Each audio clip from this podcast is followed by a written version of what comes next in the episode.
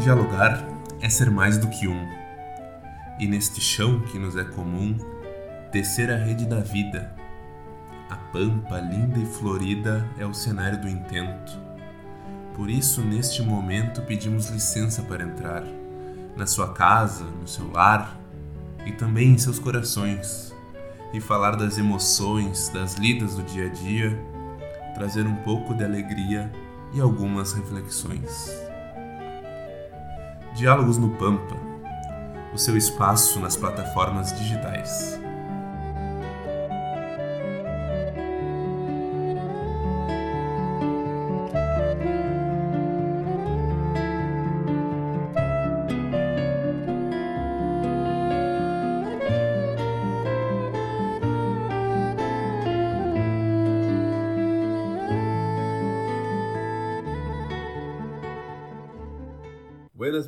Amigas, buenas, meus amigos. Estamos aqui, de mate pronto e de braços abertos para que possamos começar o diálogo. Que bom é ter a companhia de vocês. Vamos juntos construir este espaço e que ele possa ser o refúgio para os nossos ouvidos e também para os nossos corações. Eu sou Alessandro Maia, membro da equipe Diálogos e muito feliz em poder partilhar alguns minutos com vocês. Eu sou Felipe, também membro da equipe Diálogos no Pampa Estamos aqui para contribuir com o debate e assim buscarmos dialogar sobre temas da vida no e do Pampa que afetam todas e todos nós. O programa de hoje será dividido em três blocos: Nativismo, Política e Vida eixos que suleiam este podcast.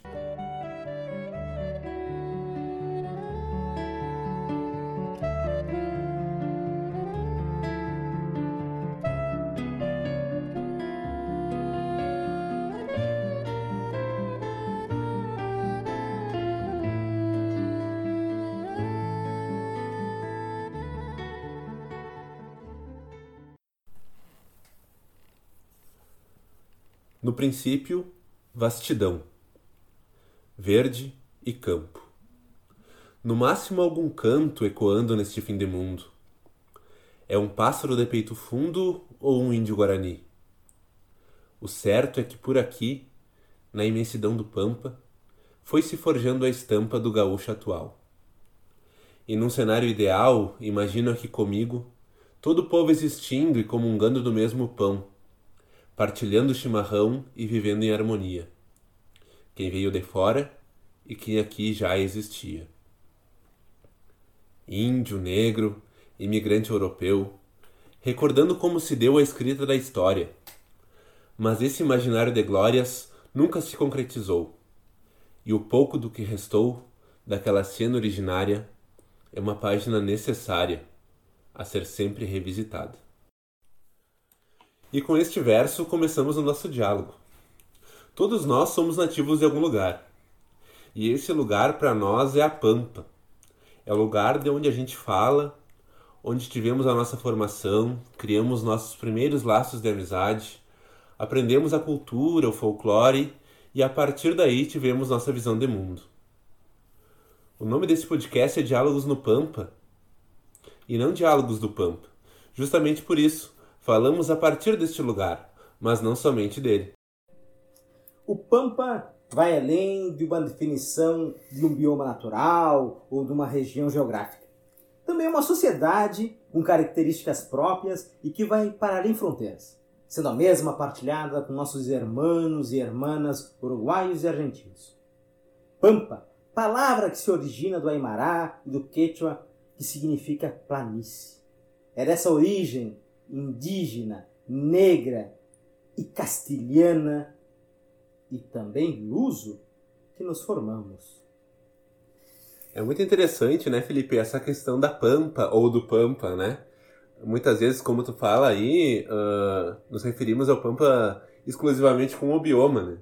Mas para quem nasce nesse lugar ou para quem tem um sentimento mais próximo a ele, ele deixa de ser o Pampa e se torna a Pampa, né? Quem sabe a mãe Pampa. Exatamente. E essa Pampa, como eu digo, é, ela vai para além dessa definição geográfica de bioma natural, né? Eh, essa, essa nossa cultura que se vive da metade sul do Rio Grande do Sul mas que também se espraia para as missões, a fronteira oeste, e que tem pontos isolados no estado, como Vacaria, de certa forma, demonstra muito isso, que é uma sociedade que se forma a partir de várias sociedades e que ela tem uma origem que até hoje não é falada, né? que é negada, que é uma origem indígena e negra. Perfeito. E esse sentimento, porque na verdade para mim é um sentimento, né? A pampa é sentimento, é aquilo do teu pertencer. Porque pode vir alguém de, do Nordeste, da região Norte, e dizer que é pampiano. Porque ele absorve o sentimento da pampa, o folclore, aquilo que se vive, aquilo que se fala, aquilo que se come, e acaba uh, se sentindo parte desse lugar. Exatamente, Ali. Assim como aqueles que vêm do Sudeste, Centro-Oeste, ou da própria região sul do país, que tem sua cultura, seu modo de ser diferenciado. E até mesmo do próprio Rio Grande, na metade norte do estado, com uma formação diferente da nossa. Perfeito. Uh, achei interessante na tua fala, Felipe, quando tu fala da nossa formação, né, enquanto Pampa, e fala em índio, fala em negro. Uh, muito engraçado que eu ouvi alguns dias atrás um programa de rádio, um programa nativista, um apresentador perguntando se tambor era gaúcho, né? E aí a gente remete aos primórdios da nossa música, né? E remete a toda a africanidade que compõe o nosso canto, todo aquele canto ancestral que vem do índio. Exato. Quando a gente fala da milonga, a gente fala na, num ritmo originário da milonga, que é a rabaneira, que é um ritmo cubano. Então, nós não surgimos do nada, né? Existe alguma coisa por trás. Exatamente, há muita coisa por trás. A gente, como tu disse, não surge do nada. A gente é influenciado por várias culturas, né? Uh, só que, infelizmente, por uma série de razões, uh, algumas são colocadas como as culturas que devem ser uh, estampadas por toda a nossa estrutura de país racista, enfim. Uh, como também a questão do tambor. Exemplo, falar do tambor é esquecer do bumbo legueiro, que é um, um clássico uh, e está presente na, na cultura uh, latino-americana, principalmente a pampiana, que é de origem indígena, mas que também traz os tambores africanos, né, que se permeiam por todo o estado e que, principalmente uh, na na questão litorânea, né, no sul do país, como Rio Grande, temos músicos que hoje retomam essas questões da ancestralidade afro-brasileira, que trazem dessa música do litoral, que também é pampiana, mas tem suas diferenças, obviamente, porque o espaço, a questão geográfica também faz o sujeito. Né?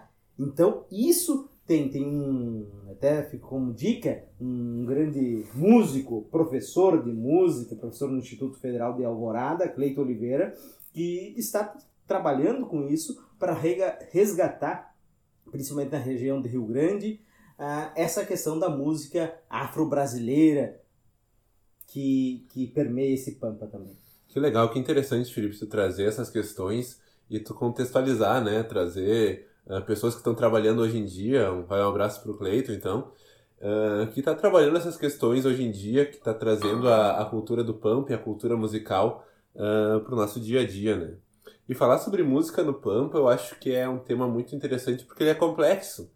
Uh, mal comparando historicamente, tu pegar a milonga hoje em dia feita na, na fronteira, ela vem aquela milonga rabaleira, uma milonga mais pegada, Agora, se tu pegar uma, uma música feita nas missões, tem o um canto missioneiro, né? E aí a gente tem vários cantores aí e cantoras que trazem um canto missioneiro muito próprio, muito, muito local.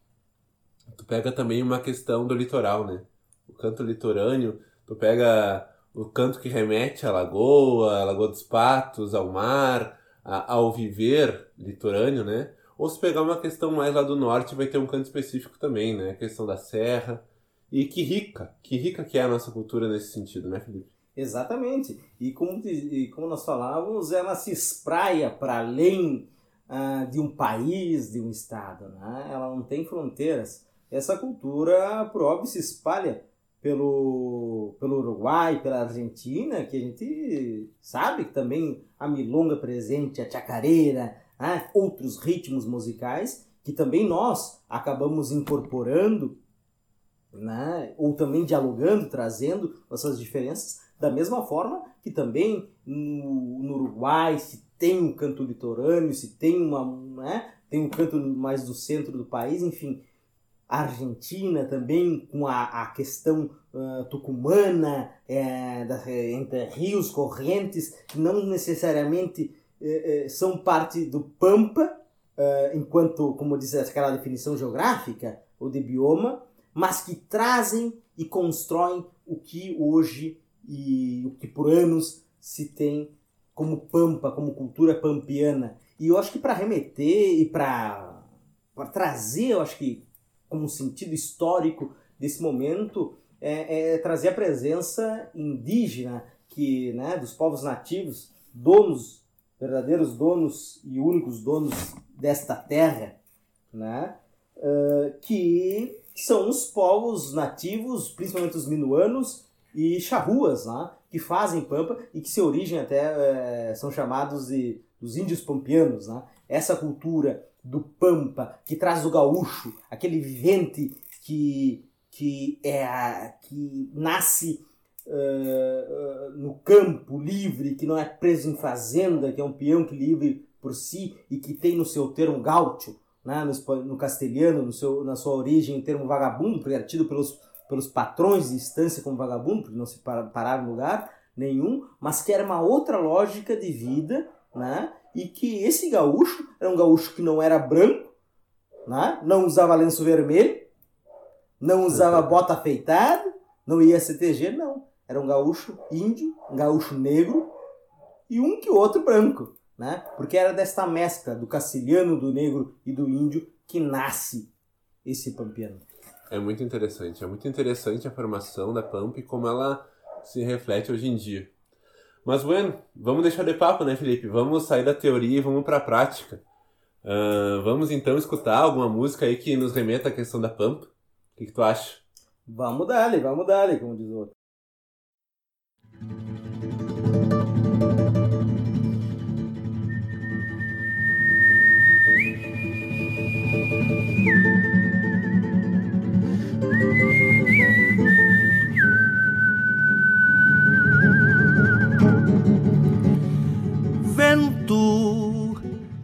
Sopra forte, vento que não tem hora.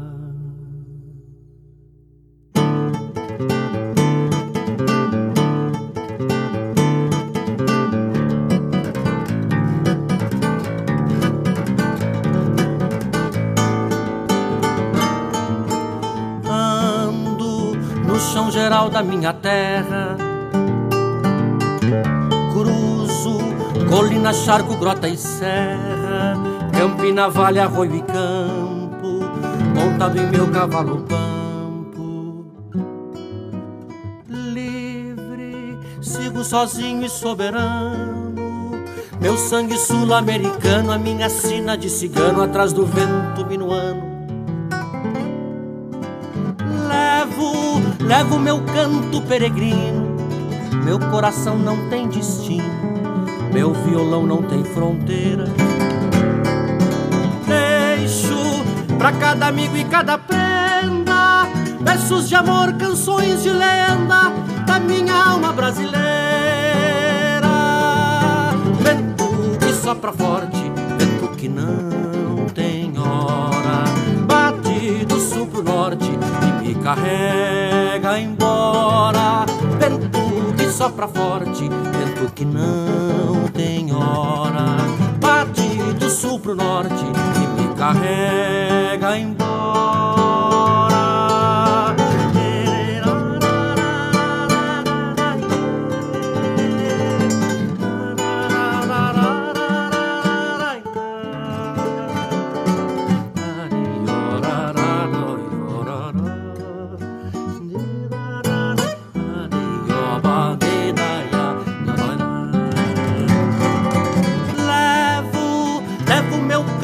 Peregrino, Meu coração não tem destino, meu violão não tem fronteira. Deixo pra cada amigo e cada prenda versos de amor, canções de lenda da minha alma brasileira.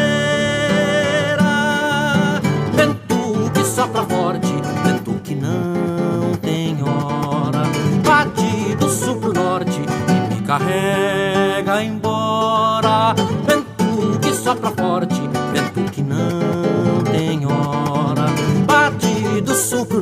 e me carrega embora.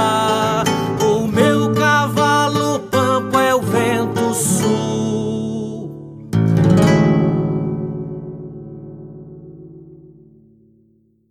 Ouvimos de Yamandu Costa, Vento Sul. de Eduardo Galeano, Celebração da Voz Humana número 2.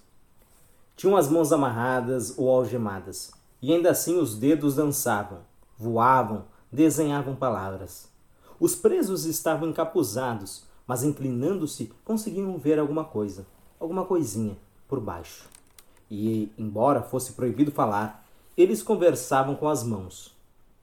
Pinho Ungerfeld me ensinou o alfabeto dos dedos que aprendeu na prisão sem professor. Alguns tinham caligrafia ruim, me disse. Outros tinham letra de artista. A ditadura uruguaia queria que cada um fosse apenas um, que cada um fosse ninguém. Nas cadeias e quartéis e no país inteiro, a comunicação era delito. Alguns presos passaram mais de dez anos enterrados e em calabouços solitários do tamanho de um ataúde, sem escutar outras vozes além do ruído das grades ou dos passos das botas pelos corredores. Fernandes, Oidobro e Maurício Rosenkoff, condenados a essa solidão, salvaram-se, porque conseguiram conversar com batidinhas na parede.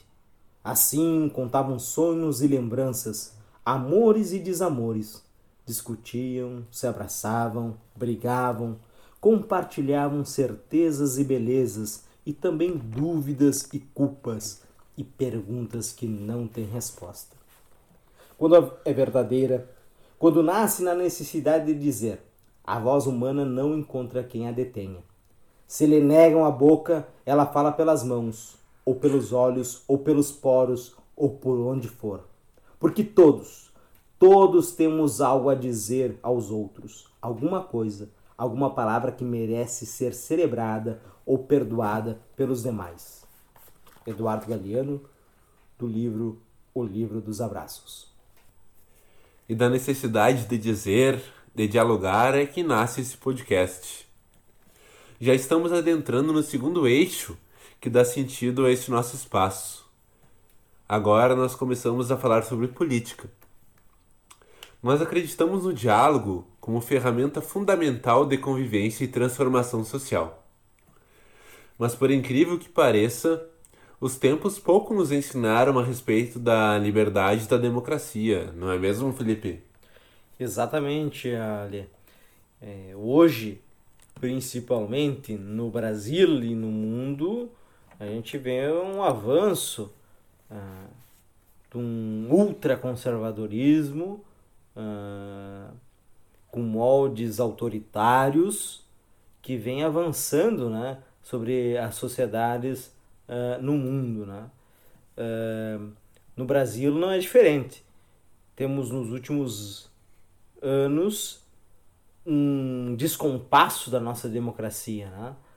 Nós vivemos uh, 21 anos de uma ditadura civil-militar e nesses últimos 30 anos de uma pretensão de construção de uma democracia aos modos, moldes liberais, né? até porque vai ser tema de outros uh, programas a gente de, de, debater esse termo democracia, esse conceito, né? Democracia não é uma coisa una, é mais um, de um projeto de, que, que seja democrático, não é?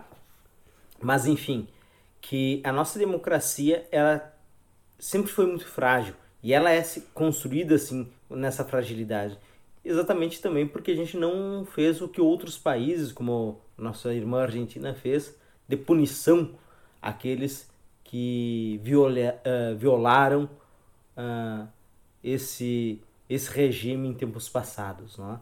Mas trazendo para o presente uh, do Brasil hoje, a gente vê um arroubo autoritário por parte do presidente da República e do grupo que se alia a ele, não é? na tentativa cada vez de cercear mais esse espaço da população de ter voz, de ter vez, de ter lugar. Né? Perfeito. Uh, a gente percebe isso em várias atitudes, né? Uh, desde o do fechamento lá, dos conselhos, né? No começo de um, de um governo que, que tira a participação popular até atitudes mais autoritárias no sentido de sou eu que mando e pouco interessa a população. Mas o que nos questiona e nos deixa um pouco intrigado é essa contrapartida da população, né? Às vezes um apoio que transcende o, o racional. O que, que tu entende a partir disso, Felipe? acho que é uma, é uma dinâmica muito complexa, né? Há vários elementos, há várias interfaces desse processo Uh, mas uma coisa é certa, não é? De que a lógica uh, dessa, desse grupo que está no poder foi, de certa forma, absorvida uh, por parte da sociedade, ou melhor dizendo, já estava em parte da sociedade, sociedade e de forma incubada e que nos últimos tempos revelou né, é, para essa totalidade e acabou absorvendo aí sim outras pessoas que estavam descontentes com, com o que vinha acontecendo com o país, ou enfim, uma série de condições. Mas enfim, uh, esse descompasso é como diríamos na Pampa, né? É como nós, população, né? peões de, de campo, né? Mulheres do campo, assumirmos a lógica do dono da estância. Né? A gente não é o dono da estância. A gente é o peão, a peoa que está na lida, que está tá na produção, que está ali debaixo do sol, debaixo de chuva, trabalhando, movendo a, a engrenagem desse país. Mas, por uma série de razões, acabamos assumindo a lógica de pensamento daquele patrão da estância que fica de pé para cima uh, e vem uma, duas vezes por mês na fazenda mandar e desmandar. Interessante essa conexão que tu faz, Felipe, uh, de trazer para a nossa lógica da pampa, do, do peão, né, com o contexto nacional. Então seria, se bem te entendo na tua fala, a questão do peão, além de trabalhar, buscar um canto para poder plantar também, para poder criar também, seria isso? também isso, né? uma lógica que vá para além é, de uma mera reprodução uh, de, de sociedades e estruturas, mas na verdade uma ruptura dessas, dessas estruturas, né? uhum. onde cada peão, cada peor instância possa ter também o seu canto para plantar e para viver, mas assim, não só isso, mas acima de tudo de partilhar desta produção né, com seus e com o restante da sociedade. Né? Então, falando hoje em dia de uma conjuntura de país e mundo onde o individualismo, né, e não a individualidade, é uma diferença dessas palavras, né, mas aqui eu cito o individualismo, toma conta e foi um discurso, uma narrativa, colocada e que a sociedade acabou absorvendo por uma série de razões, esse discurso ao, uh, ao, ao contraponto do discurso da coletividade. Uhum. Não só do discurso, mas da prática da coletividade uhum. né, de vida. E hoje se vê no país uma sociedade polarizada por uma série de razões, mas também há certas polarizações falsas, né? como ocorreu uh, na última semana entre Moro e Bolsonaro. Perfeito. Uh, essas questões aí no, nos trazem para uma perspectiva uh, de povo que precisa se organizar, né, Felipe? Que precisa estar atento às questões que acontecem e que precisa ser crítico, de certa forma, né? Que precisa uh, buscar o seu lugar, se organizar e reivindicar as questões que, que lhe são de direito, né? Se a gente for buscar o artigo 6 da Constituição, eles dizem os direitos sociais, né? E a gente fala em educação, em saúde, em transporte, em cultura, enfim, a gente fala todos os direitos sociais da população. Ou seja, uh, o peão da estância, ele tem direito a muito mais coisas do que ele imagina, né? Então, se a gente buscar essa compreensão de que sim, somos detentores de direitos sociais e que não são que não são favores que estão sendo feitos para nós e sim são direitos, a gente teria muito mais poder, né?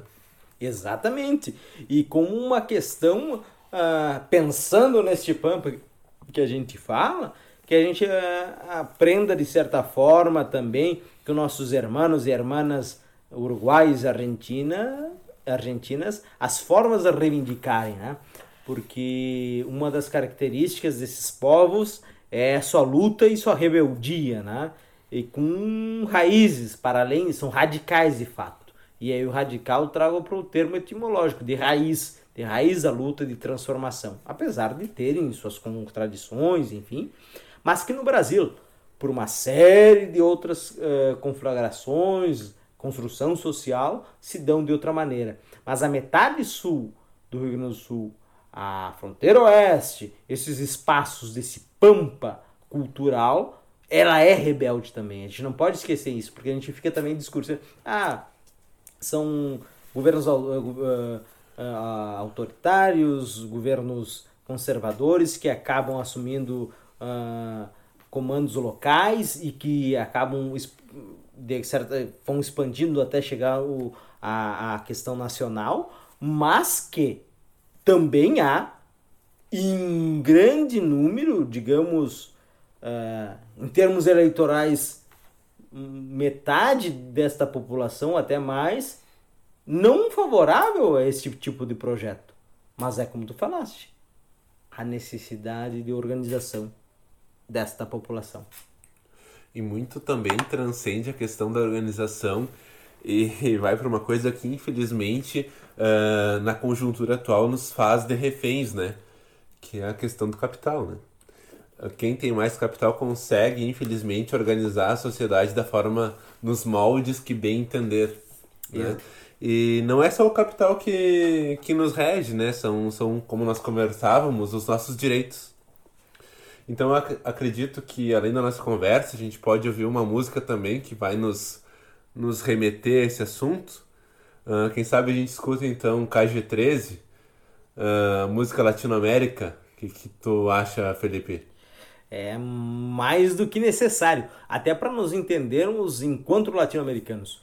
Né? Nós brasileiros, infelizmente, estamos de espalda para nossos irmãos e miramos o norte, Estados Unidos, Europa, como o ideal sendo que nós somos do sul e por isso usamos o solear e não nortear.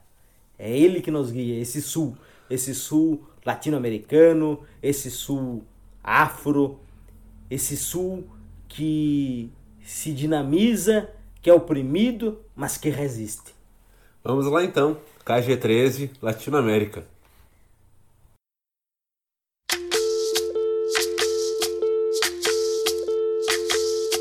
Soy, soy lo que dejaron, soy toda la sobra de lo que se robaron. Un pueblo escondido en la cima, mi piel es de cuero, por eso aguanta cualquier clima. Soy una fábrica de humo, mano de obra campesina para tu consumo. Frente de frío en el medio del verano, el amor en los tiempos del cólera, mi hermano. El sol que nace y el día que muere, con los mejores atardeceres. Soy el desarrollo en carne viva, un discurso político sin saliva.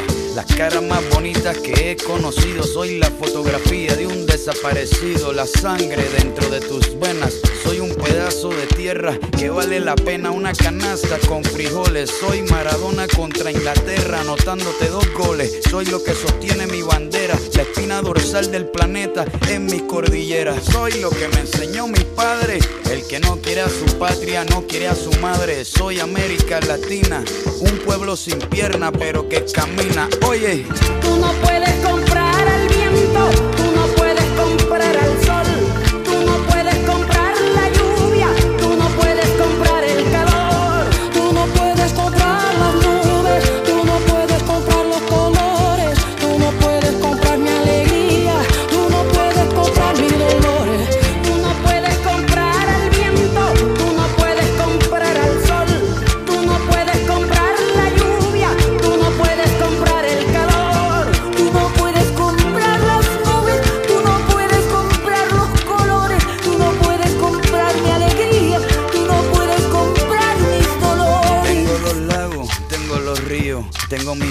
pa' cuando me sonrío, la nieve que maquilla mis montañas, tengo el sol que me seca y la lluvia que me baña, un desierto embriagado con peyote, un trago de pulque para cantar con los coyotes, todo lo que necesito. Tengo a mis pulmones respirando azul clarito, la altura que sofoca. Soy las muelas de mi boca, mascando coca. El otoño con sus hojas desmayadas, los versos escritos bajo la noche estrellada. Una viña repleta de uva, un bajo el sol en Cuba. Soy el mar Caribe que vigila las casitas, haciendo rituales de agua bendita. El viento que peina mi cabello. Soy todos los santos que cuelgan de mi cuello. El jugo de mi lucha no es artificial porque el abono de mi tierra es natural. Tú no puedes comprar el viento, tú no puedes comprar el sol, tú no puedes comprar la lluvia, tú no puedes comprar el calor.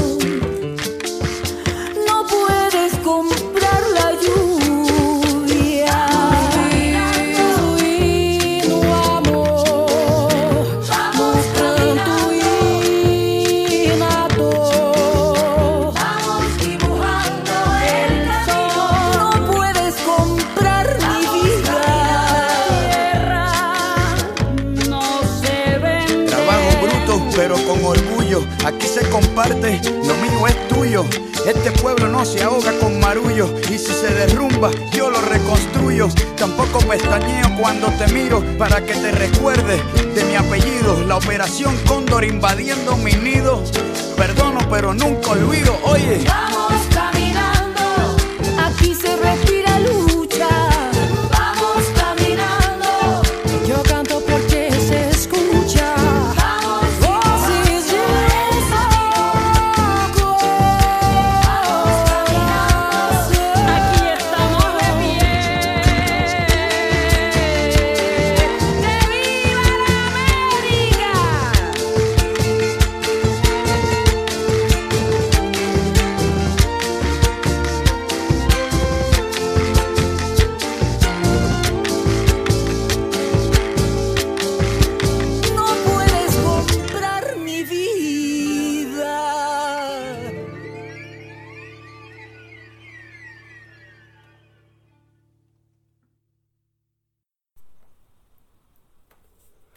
Esse homem ou mulher está grávido de muita gente.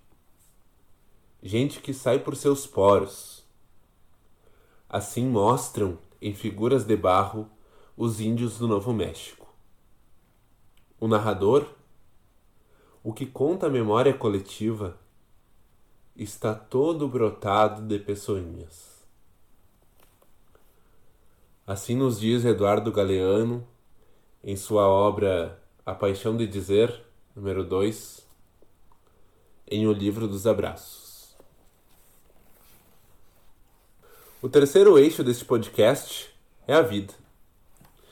Em tempos de Covid-19, como a vida é valorizada? O isolamento social é para quem pode.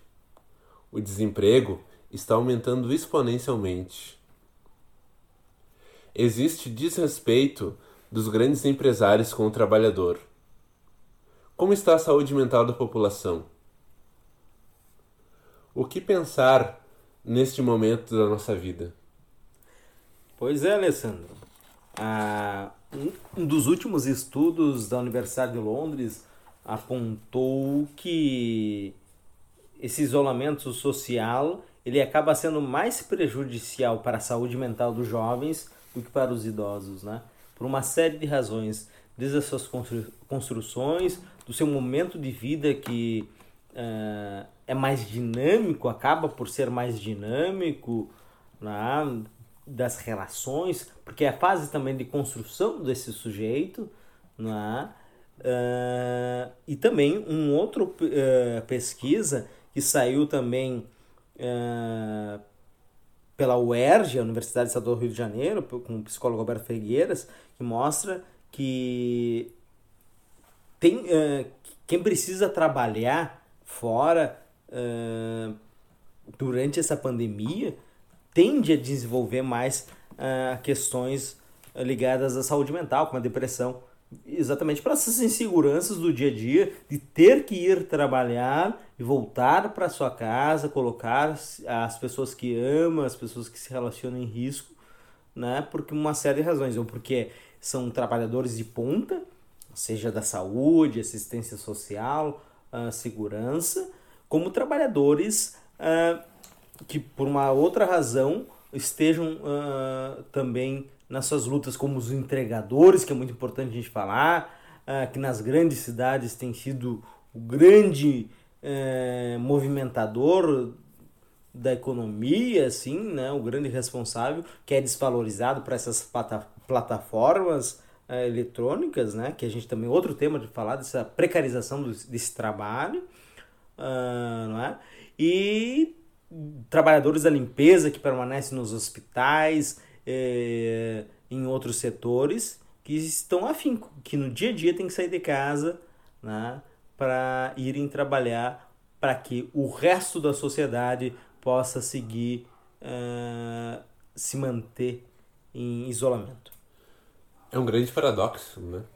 Se a gente for parar para pensar, uh, a grande campanha que existe hoje é Fica em Casa e se colocando no lugar da, da pessoa que necessita sair todo dia para trabalhar, uh, que liga de manhã cedo, a hora que está tomando seu café da manhã, liga no noticiário, a primeira coisa que ela vai ver é o hashtag fica em casa. Né? Daí ela sai de casa para trabalhar. Ela chega no, no seu local de trabalho, trabalha vai almoçar. Tem o seu, seu intervalo de almoço. Ela vai comer sua marmita e ela assiste o noticiário do, lá do meio-dia que é, que é hashtag fica em casa. E aí quando ela re, retorna para o seu trabalho, às 18 horas ela sai do seu trabalho, porque ela necessita trabalhar. E ela ouve um noticiário que está dando no metrô do. Que tá dando no metrô, que está dando no, no rádio, AM. Independente do local que ela tiver, é hashtag fica em casa, né? Então é um grande paradoxo que, que a gente vai tentar uh, trazer a memória dessas pessoas que precisam sair de casa e que de alguma forma estão sofrendo com isso, né, Felipe? Por quê? Porque existe um fator econômico no meio. Exatamente. Uh, nós, nos últimos tempos, uh, temos vistos, visto falas uh, extremamente desumanas, para não dizer outras coisas, e não cito os políticos aqui que estão no poder, mas de empresários, né? Nos últimos tempos a gente assumiu esse discurso neoliberal de cada um ser empreendedor de si, né? E que os empresários é que é, são os grandes heróis da nação porque geram empregos. Que é uma lógica invertida, né? Quem produz é que gera emprego e quem produz é o trabalhador. É aquele que sai às 5 da manhã de casa e volta às 7 da noite. Né? É aquele peão de estância que vai de 15 em 15 dias para a cidade para ver a família, porque os filhos tiveram que sair da campanha para vir para a cidade para poder seguir os estudos, porque na, na educação do campo não é valorizada e tampouco financiada, já que nem a educação nas cidades o é. Ah, Mas esta população, esses trabalhadores e trabalhadoras que têm que sair todos os dias de casa porque estão, como disse, na linha de frente ou por uma série de razões, eles estão em sofrimento também. E, e há uma certa romantização uh, do fique em casa. É necessário, isso a gente não quer dizer aqui, né? Pelo contrário, quem puder, fique em casa. Nós estamos em casa, uh, cada um de sua casa, uh, dialogando, buscando construir esse programa, né? Então fique em casa quem puder. Mas, infelizmente, nem todos podem ficar. Né? Então existe também uma certa romantização dessa quarentena, e principalmente feito para os veículos de comunicação, e aqui no Rio Grande nós temos um grande veículo que faz muito isso, dessa uma certa romantização do que é, é, desse estrangeirismo do home office. Uhum. Né? Eu não gosto disso porque eu acho que, como diria Ariano Suassuna, um grande brasileiro, é uma desvalorização própria de si mesmo, porque desvaloriza aquilo que se fala, né? esses estrangeirismos, e ainda mais um estrangeirismo do norte imperialista. Mas enfim. Uh, tá trabalhando em casa e ponto final, né? E ponto final. Ah, é romantização, porque fulano de tal apareceu o filhinho, a médica estava falando e apareceu o filho, o médico estava falando e apareceu o cachorro. Não, não, não, e ai, que lindo, ai, as divergências. Não é bem assim. Também vamos lembrar que muitas pessoas ficam em casa, só que suas casas são uma peça única. Tá? E, óbvio, essas pessoas que ficam em casa, alguma delas tem que sair para trazer a subsistência do dia a dia, de alguma forma. Tá? E as políticas uh, econômicas dadas a, a, a, a nível nacional não são condizentes com aquilo que é necessário. Né? Os 600 reais do auxílio emergencial é, é uma vergonha. Né? E ele só foi 600 também, porque também vamos lembrar que o parlamento aprovou, porque o governo federal queria que fosse 200 reais, o ministro Exato. da Economia, Paulo Guedes. Tá? Então, tudo isso cria um, um cenário que a gente não sabe o que vai acontecer alguns pontos, né? Porque a gente sabe que a crise econômica é inevitável, isso é a nível mundial, e isso é importante falar, né? Porque como a gente conversava nos bastidores, né? É aquilo, né? O empresário faz o discurso, estou perdendo, não, não, não, mas segue demitindo, segue ganhando auxílio estatal, né? Os liberais de hoje, ah, o Estado mínimo. Eu, como diz um amigo, não existe liberal. O liberal não quer o Estado mínimo, ele quer o Estado para si. Uhum. Ah, os empresários, os bancos foram os primeiros a ganhar auxílios do governo federal, enquanto a população, os trabalhadores e trabalhadoras que movem este país estão uh, com seus 600 reais e olhe lá, porque dadas as condições para o sistema de aplicativos e enfim as formas que foram dadas uh, não são condizentes com a realidade uh, brasileira e também com a nossa realidade do campo. O seu João que mora lá nos banheiros dos Anastácio. Como que ele faz? Ele mal sabe usar um celular, não tem internet. Como que ele acessa isso? Para ganhar esses auxílios. Tá? Então, tudo isso vai gerando uh, mais um, mais um, digamos, um ferrulho nessa engrenagem e que ali à frente e acaba gerando, desculpa te interromper, né, Felipe? Mas é que a tua fala me, me incomoda nesse sentido porque acaba gerando um pânico na população também, né? Uh, quando se fala agora que tu tocou nessa questão de auxílio, um auxílio emergencial de que não é emergencial, né? E aí a pessoa está esperando por um mês para poder comprar o arroz e o feijão, né?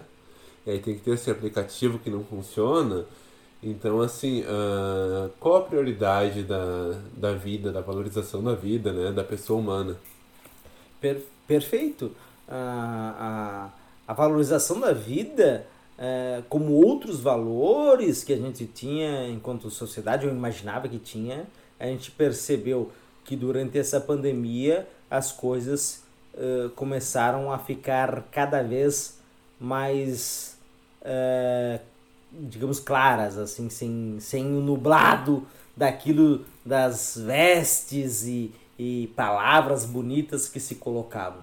A gente percebe que há uma elite uh, a nível nacional, mundial, mas digamos aqui nacional, que quer que não se importa com a vida. A economia tem que girar porque eles têm que ganhar seu lucro. A vida é um segundo plano. E não, infelizmente não é só uma questão dos empresários, mas do próprio governo federal que coloca a vida das pessoas atrás da economia. Uhum. A economia, que lembramos, não é uma economia para todo mundo, é uma economia para os grandes. E não para todos nós e todas nós, trabalhadores e trabalhadoras. Perfeito. Eu retomando a tua fala lá no começo, né, que tu fala da, da questão do empreendedorismo, uh, eu como da área da administração, eu me sinto na obrigação de, de conceituar isso, né. Na verdade, eu até acredito que isso pode ficar para um próximo programa, de abordar uma questão de empreendedorismo mais a fundo, mas dizer que o empreendedorismo neste momento não é a questão de cada um abra seu próprio negócio e se vire da forma que melhor puder, mas que o, empreendedor, que o empreendedorismo, na sua essência, ele possa ser aquela ferramenta de transformação que ele conceitualmente é, né? Que ele nos, nos diz que o governo pode ser empreendedor, que os órgãos públicos podem ser empreendedores na questão de transformação social. Então que o nosso governo, que as nossas entidades públicas possam ser empreendedoras nesse momento e que possam promover a transformação social e uma ascensão social de todos nós neste momento, né? Num momento de grande dificuldade. É, exatamente. E assim como uh, a população que hoje, como nós, né?